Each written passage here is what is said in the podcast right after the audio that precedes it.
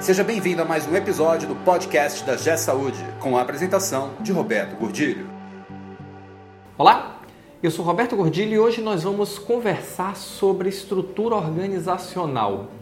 Eu tenho observado que muitas instituições de saúde, principalmente muitos hospitais de médio porte, pequeno e médio porte principalmente, mas não exclusivamente, têm uma estrutura organizacional que não parece fazer muito sentido e as pessoas ficam num bate-cabeça enorme durante o dia, durante a operação, durante tudo, porque a estrutura está mal definida.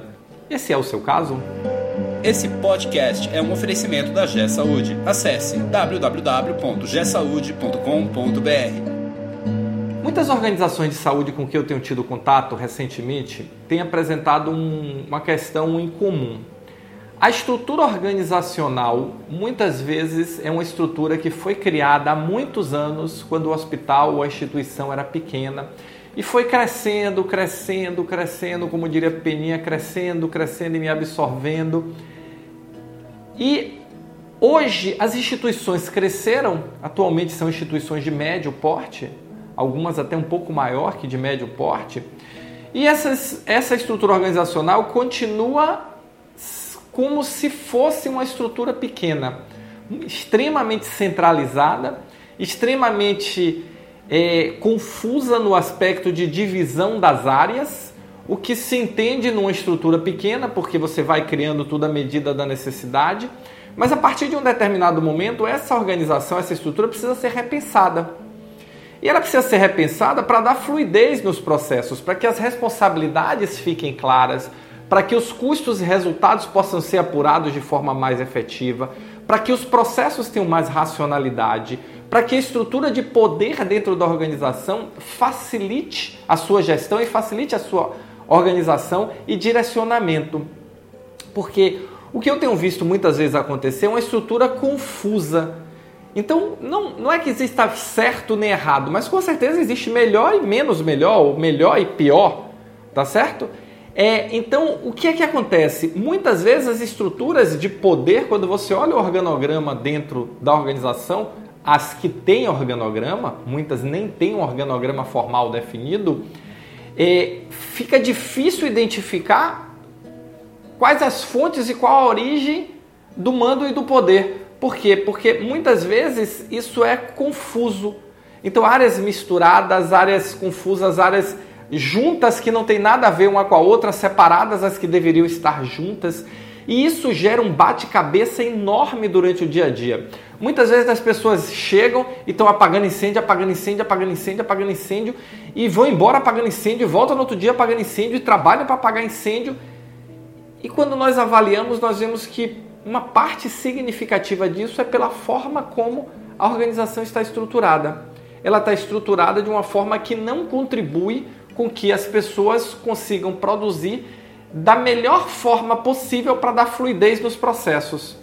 E aí, quando nós falamos em gestão matricial e que os processos cruzam essas organizações, aí é que vira o samba do crioulo doido. Aí é que o negócio se complica de vez. Por quê? Porque muitas dessas organizações é, não têm clareza. Então, como elas são orientadas a atividades, não a processo, as áreas são montadas em cima de atividades, não de processo. As pessoas são escolhidas pelo bom para gerenciar e para gerir pela boa capacitação técnica, não por boa capacidade de gestão. E aí você junta uma estrutura que não está bem definida, com lideranças que são excelentes técnicos, com uma organização confusa do trabalho. E aí o que é que acontece no final do dia? Incêndio, incêndio, incêndio, incêndio. As pessoas vivem para apagar fogo. As pessoas vivem quando na verdade o esforço que está sendo feito poderia ser feito para alcançar um resultado muito melhor, talvez até com menos esforço. Por quê? Porque a fluidez e a racionalidade fariam com que as coisas fossem feitas com menos força. Então, acho que uma, uma questão importante, a dica de hoje é: vamos repensar a nossa estrutura organizacional de forma a dar mais fluidez nos processos nem sempre, e eu diria que grande parte das nossas organizações, a estrutura organizacional não foi pensada com base nos processos. Ela foi com pensada com base num crescimento da necessidade de criar as caixinhas da época. Hoje nós estamos repensando a nossa estrutura para dar fluidez no processo, para dar mais segurança, qualidade e eficiência.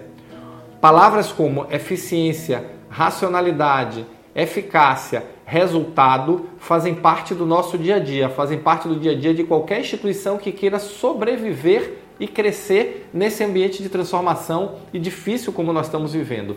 Então vamos repensar a nossa estrutura organizacional, vamos olhar os processos, vamos repensar os processos e a partir daí rever a nossa estrutura de forma que dê mais fluidez nesses processos. Essa é a dica de hoje. Vamos olhar se você está envolvido e aí só trabalha para apagar fogo, bota a cabecinha para fora, começa a olhar e começa a questionar se a sua estrutura organizacional não poderia ser melhorada para diminuir esses incêndios com processos, com pessoas, com estratégia, com governança, com tecnologia, com uma gestão mais madura. Mas uma gestão mais madura passa por um repensar da estrutura organizacional. E o repensar pode ser que você repense e chegue à conclusão que está tudo ok. Ótimo. Se for isso, excelente. Parabéns, seu dever de casa foi feito. Mas se não for isso, vamos repensar para ganhar agilidade, para ganhar fluidez. E um detalhe, última dica do dia: pense a estrutura organizacional independente de pessoas. Não adianta querer criar uma estrutura para acomodar as pessoas que eu tenho. Eu tenho que pensar uma estrutura independente de pessoas e depois fazer uma avaliação das pessoas para ver quem cabe em que posição da estrutura. Isso é muito mais eficiente a médio e longo prazo. Se você gostou desse vídeo, se você acha que a sua estrutura organizacional pode melhorar um pouco ou pode melhorar muito, deixe o seu comentário, vamos falar sobre isso, vamos trocar ideias, tá bom? Valeu, muito obrigado e nos encontramos no próximo podcast. Você ouviu mais um episódio do podcast da G Saúde com a apresentação de Roberto Godilho. Conheça também o portal da G Saúde. Acesse www.gsaude.com.br